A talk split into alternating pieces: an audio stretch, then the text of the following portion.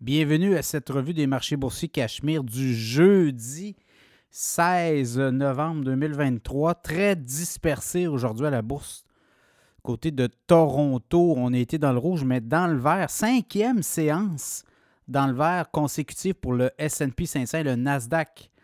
Alors, le TSX en baisse de 0,02, c'est pas grand-chose, 20 053 points. Le SP en hausse de 0,1 4 508 le Dow Jones en baisse de 0,1% 34 945. Le Nasdaq en hausse de 0,07 14 113 points. Le baril de pétrole, 26 cents de hausse, mais on a eu euh, quand même une journée en forte baisse. 73 et 35 euh, WTI, référence US.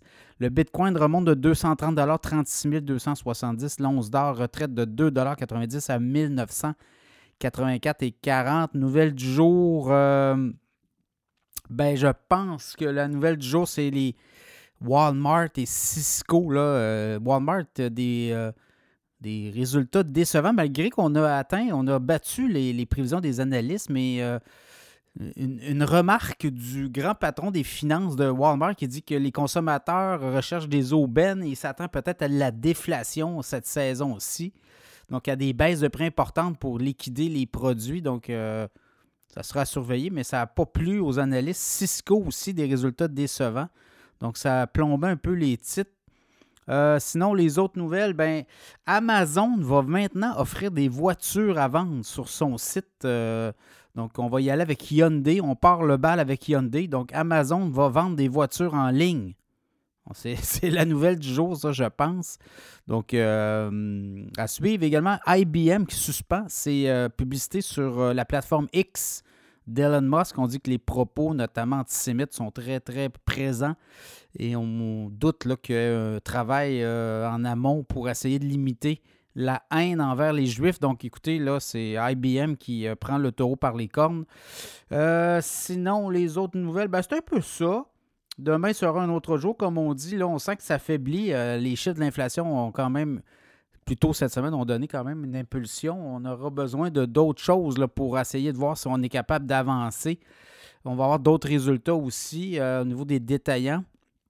Ça avait bien été Target, Walmart, euh, des, résultats quand même impressionnants, mais peut-être pas assez à la hauteur. sinon, au Québec, au Canada, la caisse de dépôt et placement qui prend 200 millions dans Nordvolt.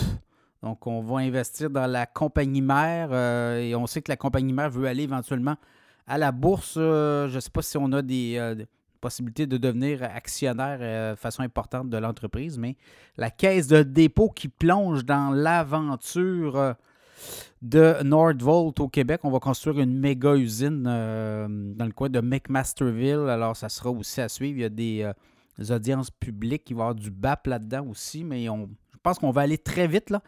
Et euh, aujourd'hui, même le gouvernement du Québec a reconnu qu'il n'y avait pas beaucoup de documents qui analysaient le risque d'investir des sommes colossales, plusieurs milliards. Au Québec, ça va être près de 7 milliards de dollars de fonds publics fédéral, provincial et euh, municipal dans Nordvolt. Et on dit qu'on a euh, fait des analyses, mais quand on demande, c'est le Journal de Montréal qui a demandé les documents en question après de plus d'un an et demi là, de, de, consultation, même avec euh, Investissement Québec, ben, on n'a pas eu bien ben de documents. Et là, ben, les, les experts en, économie qui se demandent si le gouvernement euh, n'a pas mis beaucoup, beaucoup, beaucoup d'argent dans cette filière électrique de façon à l'aveugle. Donc, ça sera à suivre aussi. on demande euh, qu'on on demande beaucoup aux contribuables actuellement. Les fonds publics investissent massivement. C'est de la dette, là. On va mettre ça sur la dette. On ne l'a pas, cet argent-là. Et là, ben, euh, on demande des documents pour voir si c'est sérieux, cette filière-là. Et on nous dit, ben écoutez, on n'a pas accès vraiment à des documents, des documents caviardés aussi. Donc, euh, à suivre ce dossier de filière électrique. Alors, comme on dit, demain, on va voir si le Nasdaq et le SP 500 pourront poursuivre sur leur lancée.